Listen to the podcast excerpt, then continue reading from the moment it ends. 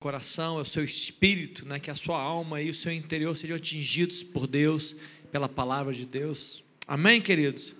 Tem alguém que está nos visitando aqui essa noite pela primeira, segunda vez? Opa, senhora, com certeza. Qual que é o nome da sua mamãe, Silvana? Oi? Já veio? Auxiliadora? Muito bem. A senhora auxiliou muito. É, tem o casal também. A senhora auxiliou muito a Silvana? Ela deu muito trabalho, não deu? Ela parece que ela.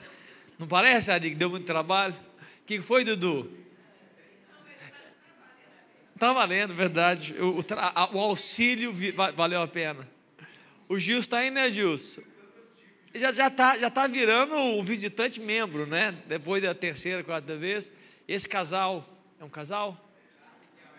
Carlos e a mãe. Muito bem, bacana, bem-vindos também. Louvado seja Deus. Dona Creu, Creuza? Muito bem. Mais alguém eu não vi aqui? Estão vocês? Opa, não, Sandra não. Sandra eu vou deixar. Sandra é a visitante ilustre nossa aqui.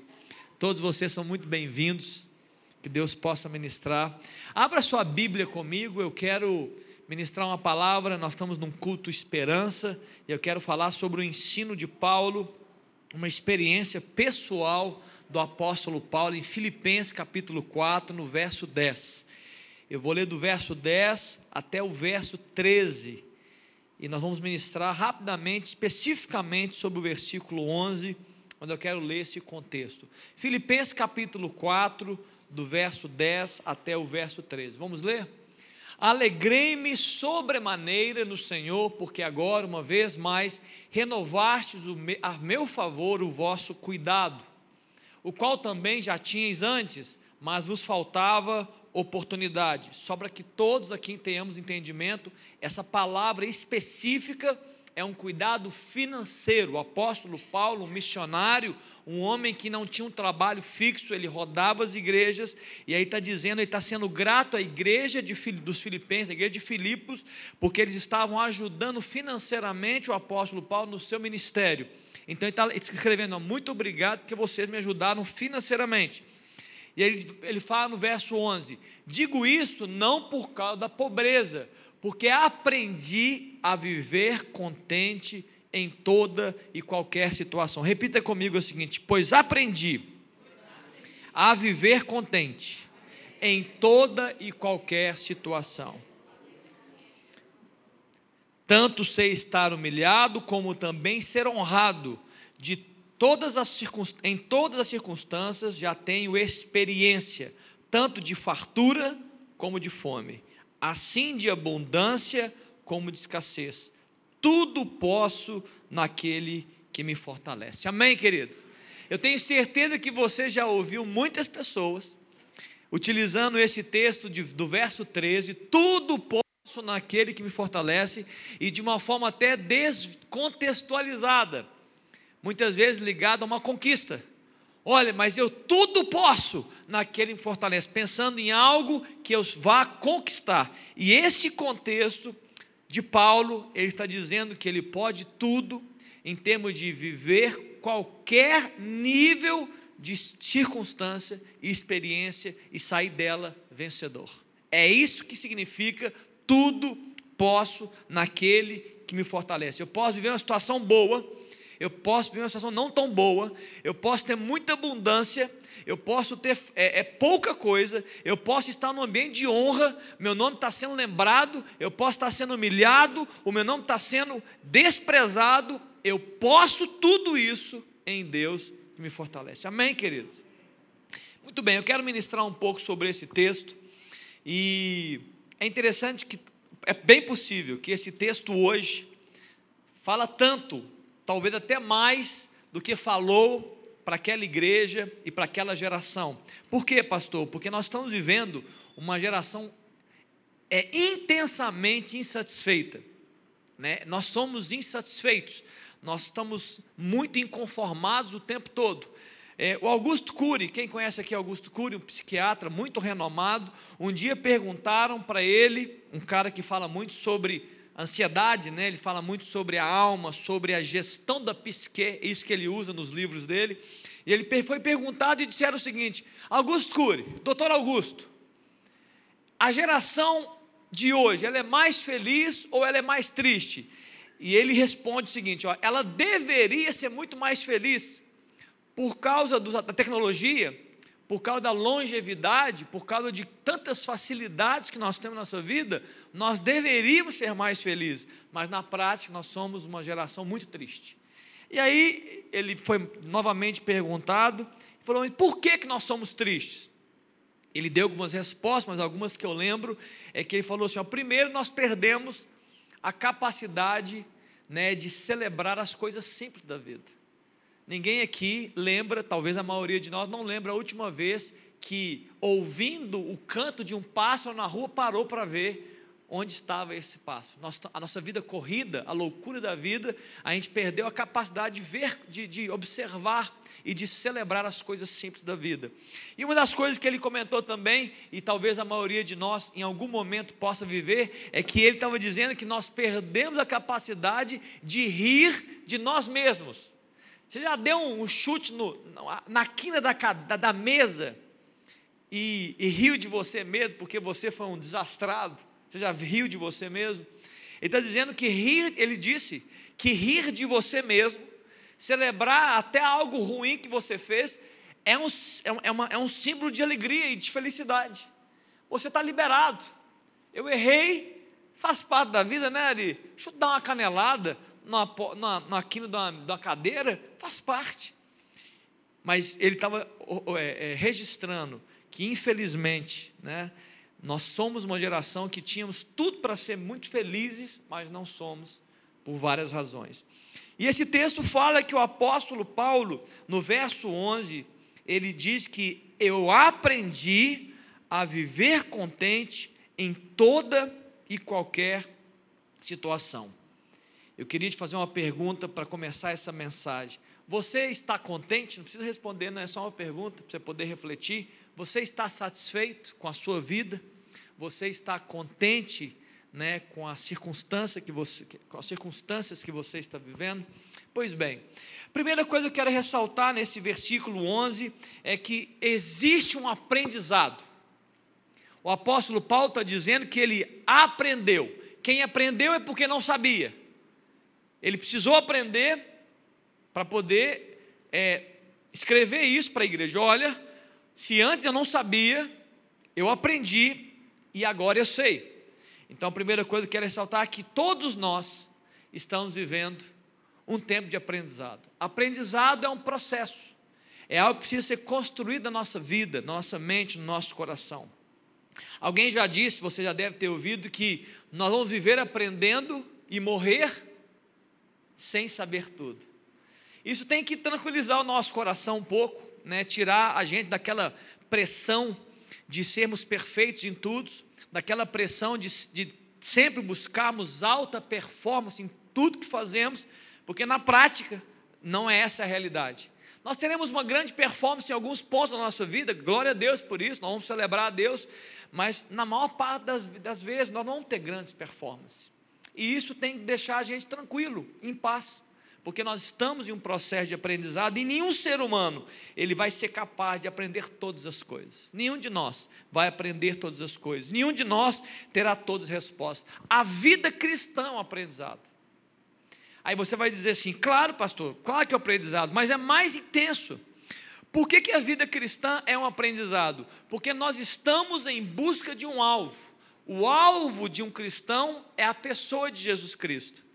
Então nós, nós entramos na nossa vida cristã quando nós reconhecemos a pessoa de Jesus Cristo como nosso Senhor, e agora nós temos um alvo, uma pessoa a seguir. Nós não estamos atrás de artistas, nós não queremos ser iguais aos, aos famosos, aos músicos, aos grandes homens ou mulheres dessa terra, nós temos uma pessoa que é Jesus Cristo. E agora eu preciso aprender com Ele. Eu preciso aprender os valores de Cristo, eu preciso aprender os comportamentos de Cristo, eu preciso aprender a palavra de Cristo. Para quê? Para que eu me torne semelhante a Ele. Nós estamos aprendendo, nós estamos nessa vida de aprendizado. Se eu não nasci sabendo, e eu sei que a maioria disso, de você sabe disso, nós precisamos aprender de Cristo. É, o aprendizado, ele precisa hoje, na nossa mente, ele fazer parte da nossa história do dia a dia. Todos os dias nós precisamos acordar entendendo que eu estou abrindo meus olhos, eu estou respirando o primeiro fôlego da manhã. Eu sei que você respirou a noite toda, fica tranquilo. Eu sei que você só respira mesmo sem saber. Mas você acorda pela manhã, aquela primeira respirada que você dá, você está num processo de aprendizado. Em Mateus, no capítulo 11, Jesus, quando fala sobre vinde a mim, vós todos estáis cansados, sobrecarregados, ele fala assim no verso 12: Pois aprendam de mim, aprendam de mim, que sou manso e humilde, é Mateus 11, 28, deve ser o 29. Aprendam de mim, que sou manso e humilde de coração, e encontrareis o que? Descanso para vossas almas. Jesus está dizendo o seguinte: olha, venham até mim, no verso 28, e ele está dizendo o seguinte: olha, você veio a mim, então agora você vai aprender comigo. Você vai aprender comigo que sou manso e humilde, e você vai encontrar, você vai descobrir esse tesouro. O tesouro, talvez, que muitas pessoas, os milionários, dariam toda a sua riqueza para encontrar descanso e alívio na alma e na mente. Mas Jesus está dizendo: tem um ensino para ser aprendido. Nele, eu vou aprender. Vocês vão aprender de mim e vocês vão encontrar alívio, descanso para a vossa alma. Tá, vocês leram o texto? Estava, estava lá? Muito bem, porque eu, eu só citei ele aqui. Agora eu quero falar sobre dois entraves rápidos do aprendizado. E eles não devem percorrer a mente nem o sentimento de você. O primeiro entrave é o entrave que eu chamo de da experiência da vida. Alguém que fala assim: ah, olha, pastor, eu já tenho muita experiência. Já vivi tantas coisas, já tenho tanto tempo né, nessa terra que eu já aprendi e já sei demais. Esse é um grande entrave, um dos grandes entraves do aprendizado. É alguém que, pela sua experiência de vida e porque certamente já aprendeu muitas coisas, ele fechou esse ambiente de ensino, de aprendizado e ele parou de aprender. Nós não devemos vivenciar isso, nós não podemos permitir que, enquanto estivermos vivos, nós não estejamos neste processo de aprendizado. O mais novo, o mais velho, Todos nós estamos nesse grande processo de aprendizado da vida em Cristo Jesus. Um segundo grande trave é o orgulho pessoal. Esse pega qualquer idade, pode ser o jovem, o adolescente, né? Quem tem filho adolescente muitas vezes vivencia isso. Eu já sei tudo, não sabe nem a metade né, do que está vivendo, não sabe nem a própria vida, mas está dizendo que sabe tudo. É o orgulho da vida, é a teimosia, é você já sabe que sabe tudo. Mesmo não sabendo, eu já sei tudo. Com o que eu tenho, eu já me basto. Essa, essa soberba também impede o aprendizado. A gente precisa ser humilde diante do Senhor, humilde diante da vida. A gente precisa ter tranquilidade, dizer às pessoas e dizer a nós mesmos: eu não tenho todas as respostas, eu não sei todos os caminhos que eu vou escolher, eu preciso de Deus, eu preciso aprender com Deus. Eu estava fazendo uma pós-graduação há muitos anos atrás, e eu lembro que uma professora, ela, ela era uma professora da área das, de humanas, né, na área psicológica, eu acho que era uma psicóloga, não sei. E ela citou, ela criou uma, uma analogia para poder nos trazer ensino sobre isso. E ela falou que na nossa mente, na sua mente, na nossa mente, na minha também, e ela está falando de coisas só analógicas, não é, um, não, é um, não é uma área específica. Ela falou que existe na nossa mente o campo do não sei. E todas as vezes que uma pessoa ela esvazia o campo do não sei, ela bloqueia o campo do não sei, ela impediu um novo aprendizado. Então, todas as vezes que a gente fecha esse campo chamado campo do não sei, eu estou impedindo-me de aprender algo. Então, a primeira coisa que eu quero trazer nessa noite é que diante do Senhor, você não pode fechar o campo do não sei. Você precisa apresentar diante de Deus os seus campos do não sei, com humildade, com, com um coração tranquilo, simples como o de uma criança, dizendo: Deus, eu quero aprender, eu preciso aprender. Eu quero aprender mais do Senhor, eu quero aprender sobre o Senhor, eu quero aprender sobre a minha vida, inclusive. Nunca feche o campo do não sei, porque ele pode impedir você de construir aprendizado. E aprendizado, querido cristão, o aprendizado cristão é maturidade. E maturidade é uma grande bênção. Maturidade te leva à capacidade de interpretar a vida, de construir cenários positivos e de tomar boas decisões. A maturidade da vida tanto da vida quanto a maturidade espiritual, é a capacidade que uma pessoa tem de, avaliando os cenários da vida, tomar as melhores decisões.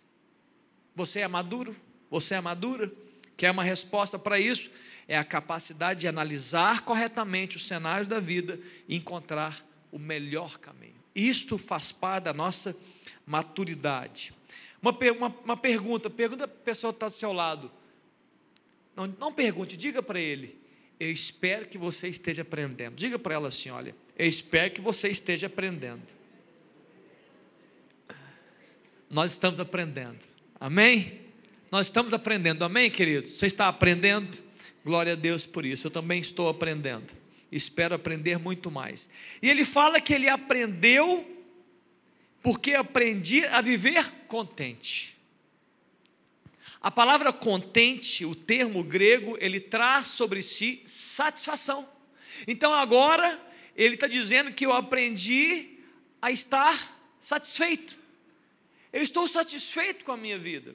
Eu estou contente, eu, com tudo contente, com tudo aquilo que eu tenho, independente daquilo que eu não tenho, eu estou satisfeito. Eu estou em paz comigo. Eu estou bem comigo mesmo. Eu estou contente. O contentamento, queridos, é, uma, é um estado né, de paz interior. É um estado de você estar tranquilo nas circunstâncias que você está vivendo. E você sabe que o contexto, já disse aqui o contexto, não é um contexto dos melhores. Não é um contexto fácil, mas ele está dizendo que eu aprendi a viver satisfeito. Por estar vinculado, esse termo no grego, por estar vinculado à autossuficiência, ela também indica independência de qualquer necessidade de ajuda.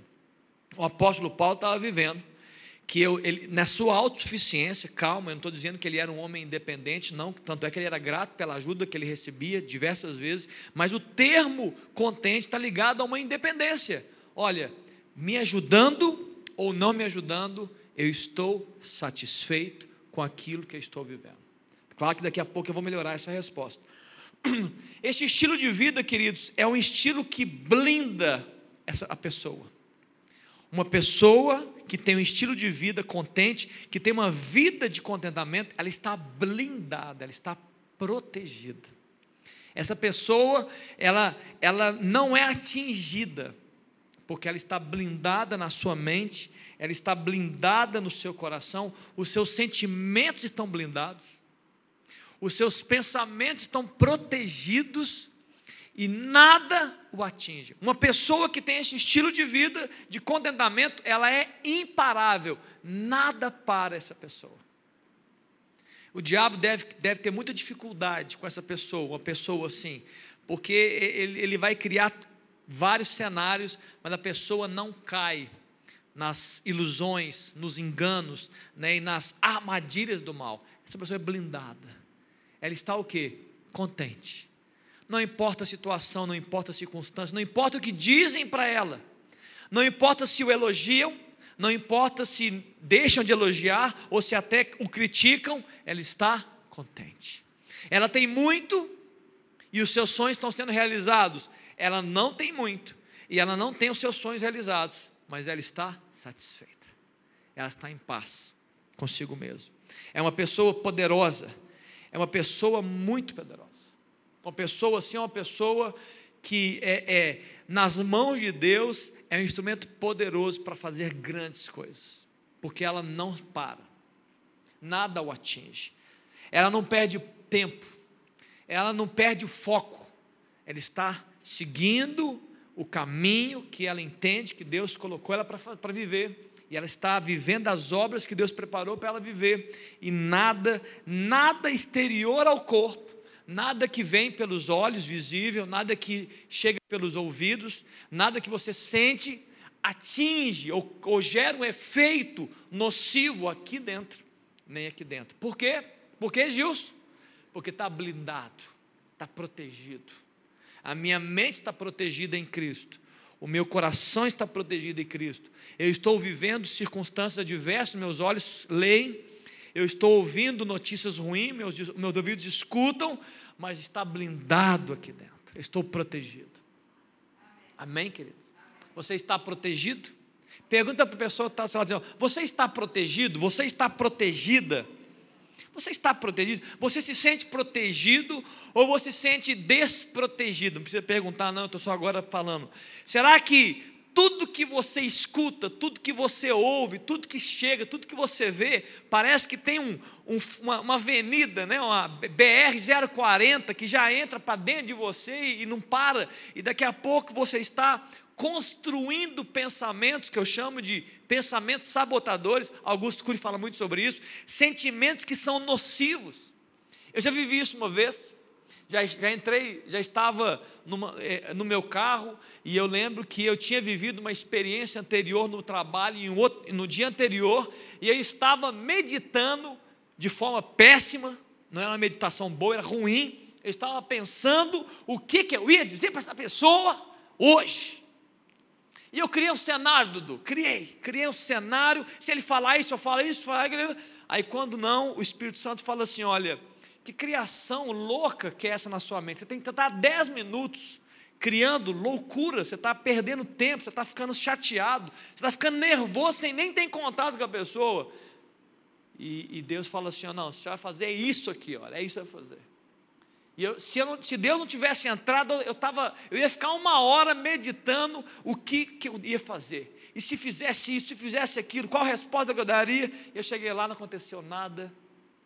E eu expressei meu amor, e a gente se resolveu, e vida que segue. Então muito, nós precisamos ser blindados, porque a nossa mente é muito fértil, criativa, o nosso coração ainda mais, e gente precisa ser protegido. E esse texto fala então que eu aprendi a viver contente em toda e qualquer situação. Eu fui para o grego, viu, senhor? Fui lá no grego e busquei a palavra toda. E eu descobri que toda é toda mesmo. É qualquer uma. Não tem, não tem espaço para nenhuma outra. Eu aprendi a estar contente em todos. Você pode imaginar na sua mente a situação que está vivendo você pode pensar uma situação que você poderia viver, você pode pensar uma situação que o outro poderia viver, e o apóstolo Paulo está dizendo que nas suas experiências de vida, e quem conhece a história de Paulo, eu não vou dizer aqui tudo, eu, quero, eu posso falar de naufrágios, eu posso falar de prisões, eu posso falar de apedrejamentos, eu posso falar de expulso das cidades, eu posso falar de roubado, eu posso falar de humilhado, tudo isso faz parte da história do apóstolo Paulo. E ele falou assim: Olha, eu aprendi a viver contente dentro de todos esses contextos que eu mesmo vivi. Possivelmente a maioria de nós não viveu nem um décimo em termos de humilhação e de desprezo e de perseguição que o apóstolo Paulo viveu. E quem está dizendo isso não sou eu, não é o pastor, está aqui né, no ar-condicionado. É o apóstolo Paulo dizendo: Eu aprendi a viver contente em toda e qualquer situação. Esse texto está dizendo, nesse contexto, é que se somos incentivados a viver satisfeitos em toda e qualquer situação, logo, toda e qualquer situação não podem ter governo sobre o que você sente e sobre o que você pensa. Nenhuma situação pode governar os sentimentos e os seus pensamentos. Está claro, queridos? É isso que o apóstolo Paulo está dizendo. E agora é interessante que, se nós podemos dizer, que eu, apóstolo Paulo, e eu, nós podemos ler e aprender com esse texto, que nenhuma situação pode governar o que você pensa, e nenhuma situação pode determinar o que você sente, então tem alguma coisa, agora é o segredo, que deve governar a sua vida. Sim ou não? Tem alguma coisa. Porque se o apóstolo Paulo está dizendo o seguinte: ó, nenhuma circunstância, nenhum contexto, nenhum cenário que chega governa o meu sentimento e governa os pensamentos, ele precisa estar governado por algo. Eu quero deixar aqui para vocês uma coisa que vocês reflitam na sua casa, não é a parte meu, da minha mensagem, é você é governado por aquilo que você ama. Grava isso no seu coração. Depois você reflete em casa. Deixa Deus falar com você. Quem te governa é o que você ama. Aquilo que você ama governa suas motivações, governa suas intenções, governa suas buscas, governa os seus alcances, governa a sua energia, governa o seu tempo. É o que você ama. Mas voltando ao ponto aqui no verso 12, essas situações, ele falou que eu posso estar humilhado, como eu também posso estar honrado. Eu, de tudo e em todas circunstâncias, já tenho experiência, já vivenciei cada uma. Eu posso dizer, na fartura ou na fome, na abundância ou na escassez, eu posso tudo naquele que me fortalece. Amém, queridos?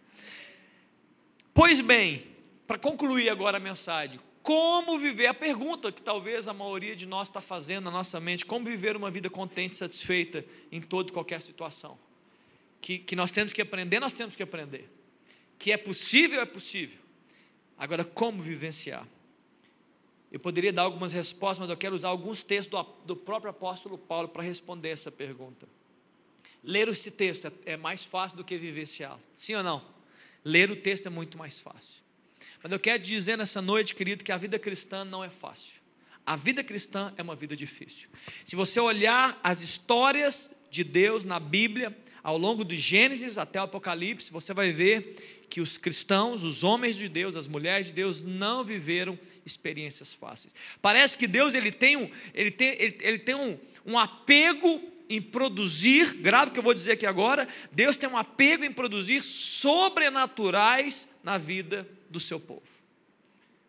Eu vou dar alguns aqui só para você poder ir para casa feliz da vida e lembrando que é assim que funciona. Na época de Moisés, a Bíblia fala que Faraó determinou que meninos que nascessem deveriam ser assassinados. De alguma forma, a mãe de Moisés protege ele, as parteiras protegem a história de Moisés, e Deus zombou do seu inimigo Faraó. E Deus pega Moisés e coloca Moisés lá no palácio de Faraó, e ele foi vivenciar como sendo filho da filha de Faraó dentro do palácio. Não é fácil. Muitos meninos morreram, mas Deus pega Moisés e coloca ele. A maior parte dos, da, da, dos patriarcas da fé, como Abraão, Isaac Jacó, suas mães estéreis. Choraram, muitas delas choraram na sua esterilidade. Outras até questionaram a sua própria esterilidade. E Deus falou assim: mas é de vocês mesmos que eu vou fazer uma grande nação.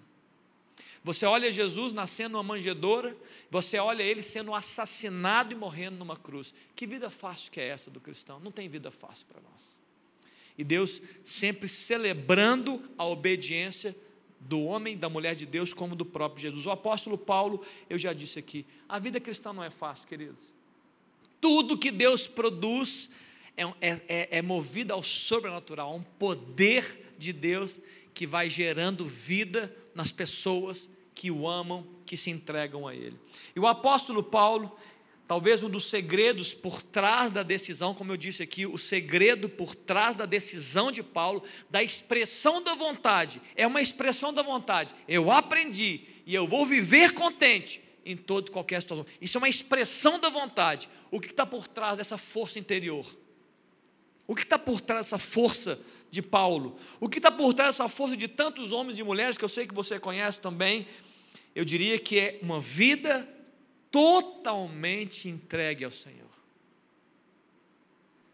É uma vida totalmente entregue ao Senhor.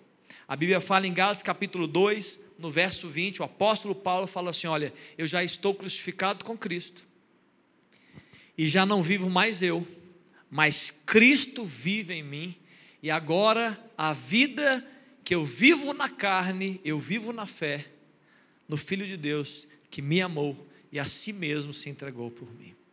O apóstolo estava dizendo, o segredo está aí, querido. Você quer o segredo? Ele está dizendo o seguinte: olha, eu não vivo mais eu. Eu, eu, já, eu já me coloquei crucificado com Cristo. Agora é Ele que vive em mim. Querido, morto, em termos, né, nesse, nesse contexto de Paulo, morto não sente dor. Sente alguém, alguém já viu um morto gritando? Alguém já, já viu, Henrique, um morto dizendo, ai? Já viu um morto sentindo?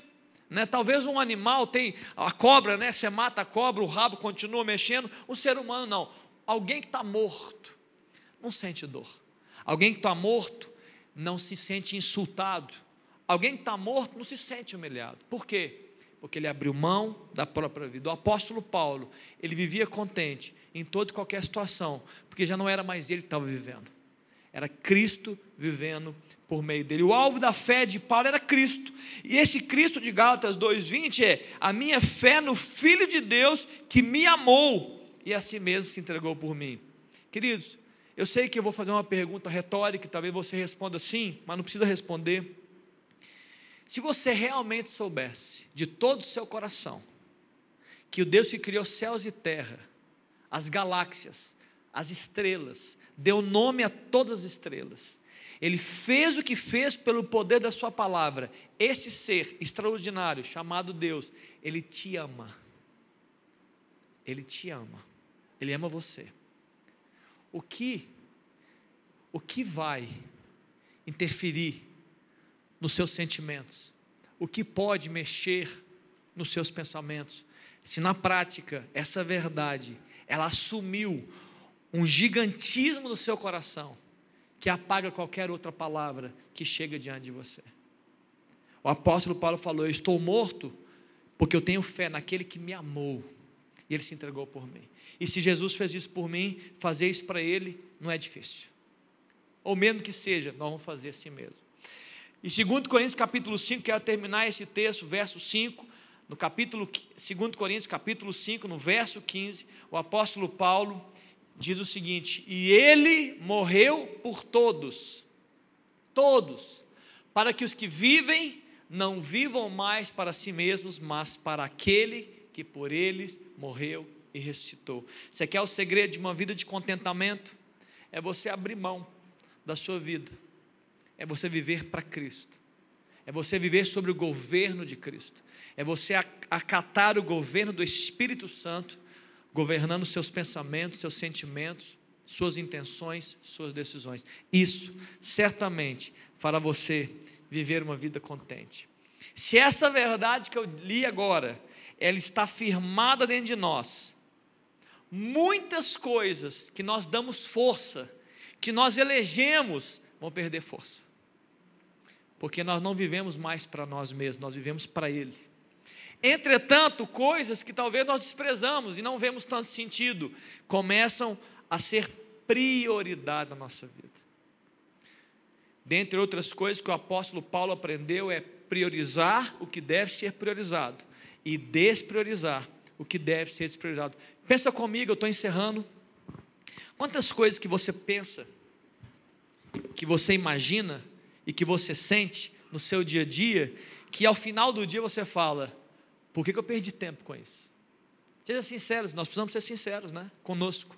Quantas coisas que a gente gasta tanta energia, tanto oxigênio, tanta pressão, tanto desejo, e que no final das contas a gente fala assim: meu Deus, não sei por que, que eu pensei tanto nisso, para que, que eu perdi tanta energia naquilo, se isso não tem nenhum valor, não mudou minha vida, não mudou a minha história, não me deu nenhum centímetro a mais de vida, e eu perdi tempo eu gastei energia, eu fiquei ansioso com o futuro que eu não controlo, eu estou chateado com uma situação que eu estou imaginando, eu estou sendo sabotado, eu estou achando que a pessoa não gosta de mim, mas nunca a pessoa disse isso, mas só porque ela não sorriu para mim, eu estou o dia inteiro pensando: por que, que ela não gosta de mim? Por que, que ela não gosta de mim? E aquilo vai gerando né, transtorno na minha alma, no meu sentimento, e eu vou me machucando, e eu perco o que? Contentamento, satisfação da vida. Eu queria orar com você nessa manhã, essa noite, perdão. Talvez você veio aqui, né, e essa palavra, ela surtiu algum efeito no seu coração. Né, a palavra é um aprendizado, nós estamos aprendendo, queridos. Eu queria deixar isso claro. Você está aprendendo. Tenha paciência com você um pouco. Tenha paciência. Você está aprendendo. Não se cobre demais. Você está aprendendo. Né? Aprende rápido para doer menos, mas você está aprendendo. Isso é importante.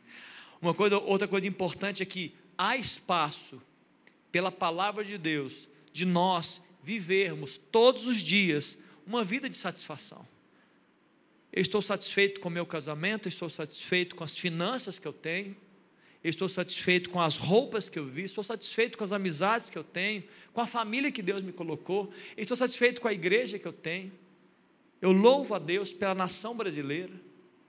Pastor, mas tem muito problema. Tem, mas eu não vou abrir mão da minha satisfação de ser um brasileiro. Eu falo com orgulho que eu sou brasileiro. Ah, mas o Brasil tem muitos defeitos. Tem mesmo. E vamos orar para que Deus nos ajude a consertar os defeitos da nação. A minha família tem defeito, querido. Eu tenho defeito, minha esposa tem defeito. Eu, eu, costumo dizer que a minha esposa é a pessoa que mais me abençoa e a pessoa que mais me maltrata. Porque o que ela faz comigo mais me machuca. Porque é a pessoa que eu amo. O que ela faz de ruim me machuca muito. Mas o que ela faz de bom, eu celebro com toda a minha alegria. É isso que nós somos, aprendendo a viver. Minhas filhas, as melhores filhas do mundo, as minhas filhas. Não, pastor, mas eu conheço os defeitos dela, eu também conheço, mas elas são as minhas. E eu as celebro todos os dias da minha vida. Oro por elas, abençoo elas. Amém, queridos? A minha igreja tem muitos defeitos. Ixi, só porque estamos aqui, os defeitos estão aqui. Mas eu celebro essa família. Eu amo essa família. Eu semeio aqui. Por quê? Porque eu decidi. É uma expressão da minha vontade de estar satisfeito em toda e qualquer situação. Amém? Eu queria orar por você. Fica de pé. Quem sabe hoje você fala assim: Nossa Deus, eu estou precisando dessa unção. Eu preciso dessa palavra. Eu preciso dessa vida. Eu preciso, eu preciso dessa blindagem, como eu disse aqui, uma blindagem, uma proteção eu quero orar por você. Se você deseja, se você fala assim, não, pastor, olha, eu, eu, eu sinto que os dias estão me fazendo tão mal, eu preciso, na minha mente e no meu coração, eu preciso dessa proteção, eu preciso estar blindado. Eu disse aqui a solução: você precisa abrir mão da sua vida e viver para Cristo. Mas, independente da solução plena, talvez hoje você precise ser tocado pelo Espírito. Se você quer isso, põe a mão aí no seu coração. Vamos orar a Deus juntos. Fala assim: Deus, eu quero isso. Ora a Deus um pouco no seu espaço aí, no seu, na sua mente, aí no seu dia a dia, aí no seu lugar mesmo. Fala, Deus, eu preciso aprender isso. Ora a Deus um pouco, diga para Jesus: Jesus, eu preciso aprender com o Senhor, eu preciso aprender com essa palavra, eu preciso aprender com a Bíblia, eu preciso aprender com o Espírito Santo, eu preciso aprender a viver contente em toda e qualquer situação. Ora a Deus Ora um pouco, eu vou orar daqui a pouco por você. Fala, Jesus, eu preciso disso. Quem sabe você coloca algumas situações na oração, Deus, olha essa situação, ela está fazendo tão mal para mim, eu não quero deixar de estar contente e satisfeito, mesmo por causa dessa situação. Eu quero vencer a situação e sair contente e satisfeito de todo e qualquer contexto. Ora, Deus, quem sabe o Espírito Santo está trazendo a memória né, coisas na sua mente, aí no seu coração, de que Ele está dizendo para você nessa noite: olha, por que você está perdendo tanto tempo com isso? Por que você está deixando a sua mente te sabotar nisso? Por que você permite que os seus sentimentos, o seu coração, sinta essas coisas, fica sentindo e ressentindo e sentindo de novo? E na verdade tudo isso é desnecessário, porque a palavra de Deus nos ensina hoje que Ele tem uma vida de contentamento para nós. Deus pode nos ensinar a ter uma vida de contentamento todos os dias, em toda e qualquer situação. Pai, eu quero orar ao Senhor nessa noite, Jesus. Deus, nós vivemos tantos contextos, nós vivemos tantos cenários. Ó Pai, eu não consigo imaginar quantas histórias a Deus estão aqui presentes na minha vista pelas histórias e as pessoas e famílias aqui representadas, tantas situações vividas, tantos cenários, tantas coisas ruins já aconteceram, tantas palavras duras já chegaram, tantas notícias ruins já nos acometeram, muitos cenários, muitas coisas. Mas, Pai, o apóstolo Paulo nos ensina, a tua palavra diz, está escrito, que ele aprendeu a viver contente em toda e qualquer situação. Ó oh Deus, o apóstolo Paulo encontrou um segredo da vida, o segredo que muitos dariam milhões, que é viver satisfeito todos os dias. Jesus, nós entendemos que o apóstolo Paulo não tinha esse poder nele mesmo, esse poder do apóstolo Paulo estava na fé e na entrega real que ele tinha diante do Senhor Jesus. Jesus, nos ensina isso, Pai. Toma a nossa vida nessa noite, Pai. Toma nossa vida, Espírito Santo. Ó Deus, nos dá essa, nos traz essa realidade, que nós não devemos viver para nós mesmos, que nós devemos viver para o Senhor. Nos ensina, Deus, a, a, a transformar toda e qualquer situação e todo e qualquer contexto em um ato, ó Deus, de fé no Senhor Jesus, de entrega, ó Deus, e de contentamento e satisfação no Senhor que governa a nossa vida. Deus nos livra, Deus, de sermos governados por, por cenários. Não, Pai, cenários não devem, cenários são passageiros. Homens são passageiros, pessoas são passageiros, empregos são passageiros, ó Deus, estruturas, ó Deus, de pensamentos, tudo isso é passageiro. Nos permita, nos ensina, Jesus, a sermos governados por aquilo que é eterno, que é a presença de Deus, a pessoa de Cristo, a presença do Espírito, que isso governe nossos pensamentos, que isso governe nossos sentimentos. Jesus, se entrou aqui alguém triste, como Deraldo iniciou, né, esse tempo de culto, ó Deus, toca nesse coração Ó Deus, gera nele alegria, Espírito Santo. Gera nele, ó Deus, essa blindagem, essa proteção aqui dentro, para que ele possa, Deus, sair daqui vitorioso e, ó Deus, no dia a dia, amanhã, Pai, na hora que ele for enfrentar essa situação e esse contexto, na hora que a dedicar com essa palavra, na hora que a notícia continuar chegando, agora tem alguém que está blindado, tem alguém que está protegido, tem alguém que está forte, ó Deus, para vencer as, as, as circunstâncias. Está forte, ó Deus, para ultrapassar os obstáculos. Nos dá essa unção nessa noite, Jesus. Nós estamos aqui clamando por Ti, Pai. Nos dá essa unção nessa noite, Espírito Santo.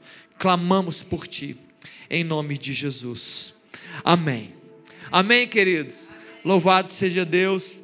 Glória a Deus. Se você quiser, nós oramos aqui de forma geral. Se você tem uma oração específica, e se você falar assim, olha, eu queria, eu queria entregar esse ponto de oração específico da minha vida, e se você quiser, nós estaremos aqui ao final. Você pode vir aqui, tem pastores, tem pessoas aqui que podem orar por você e abençoar a sua vida. E se não, se você já está, se sente abençoado, vá em paz.